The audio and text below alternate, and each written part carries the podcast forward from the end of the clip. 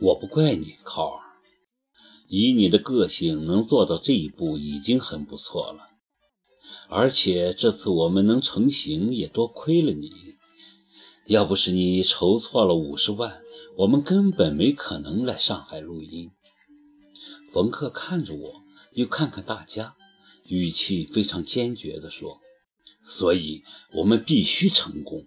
为了老崔，为了电台，我们只能成功，不许失败。我们要让上面的人和那些等着看我们好戏的人瞧瞧。”电台是可以跟电视和其他媒体相抗衡的，我们具备这样的实力。冯轲的观点是对的。晚上回到房间看新闻，我们发现新闻发布会居然还像那么回事。虽然我的表情僵硬，但冯克却是神气活现，一本正经地对在场的记者说：“目前。”我们已经有不少影视制作公司要买下我们这个广播剧的版权，嗯，我们还在考虑中。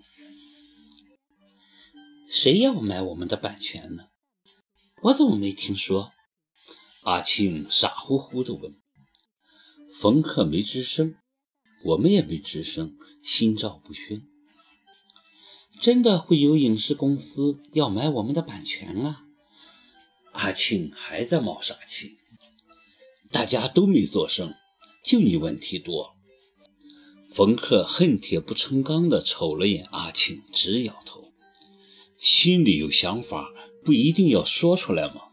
蠢的死，蠢的死是湖南一个著名娱乐脱口秀节目主持人发明的口头禅，在湖南家喻户晓，屁大的小孩都会。遇到对谁不满的事就会脱口而出：“这都不晓得，蠢的死！你才蠢的死呢！”阿庆回骂冯克，冯克也不还口，胸有成竹地跟我们说：“等着吧，好戏还在后头呢。”果然，第二天一大早，上海戏剧演艺中心的黄经理就找到我们。说决定买下这个广播剧的舞台改编权。原先他是要等广播剧播出后看其反应才决定是否买下版权，这无疑都在冯克的掌握中。我们看到了成功的希望。下午，上海方面正式派人过来跟我们谈合同，谈完了合同，又请我们过去参观他们的话剧演艺中心。双方都决定次日签订合作意向书，事情进展的意想不到的顺利。上海戏剧演艺中心坐落在繁华的淮海路，红墙的欧式建筑很气派，也很有艺术感。大楼里设有好几个大小规模不一的演出大厅，还有数个宽敞明亮的排练厅。我们去的时候，他们正在进行一个小型话剧的彩排，正式演出好像就在两天后。人家这才叫搞艺术的呢。冯克环顾四周，低声说，脸上尽是艳羡之情。跟他们比起来，咱们连草台班子都不如。他拉我坐下，深深叹口气说。是该改变了，我再也不想回到从前，也不想欠别人什么了。我知道他又在想离职的事。你真的决定走吗？是，早就决定了。老崔知道吗？没跟他说。冯克掏根烟，正要点上，发现排练厅的墙上贴着禁止吸烟的告示。只得放回大火，把烟拿在手上，很享受地闻了闻。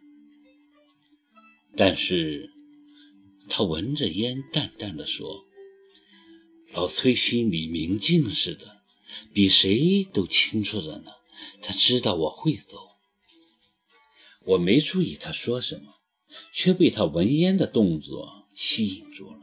这个动作好熟悉，好熟悉。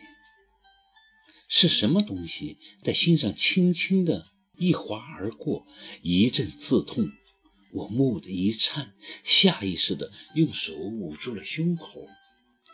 耿墨池也很喜欢闻烟，因为医生警告他不能吸烟。